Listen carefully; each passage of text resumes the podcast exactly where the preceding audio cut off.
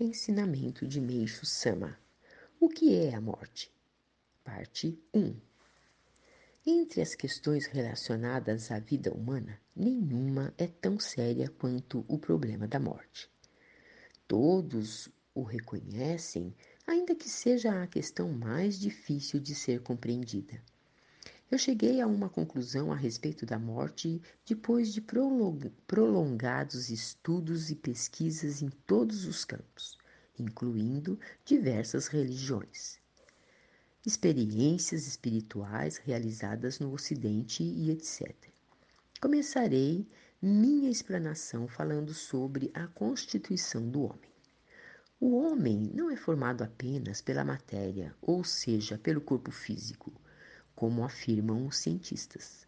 É constituído por duas partes essenciais: espírito, que é o elemento fogo, e matéria. Esta, por sua vez, compõe-se dos elementos água e terra.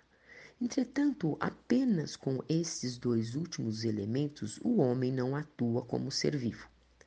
Juntando-se a eles o espírito, sem forma definida, é que se inicia a atividade vital.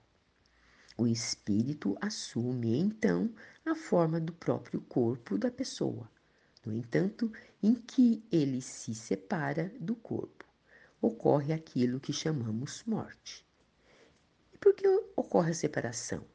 É porque o corpo se torna inútil, seja por velhice, por doença, por ferimento ou por hemorragia intensa, no instante em que esse processo ultrapassa certo parâmetro.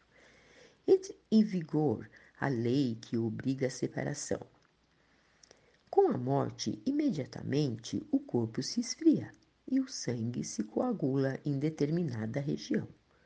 O esfriamento é decorrente da anulação do elemento espírito, isto é, do elemento fogo.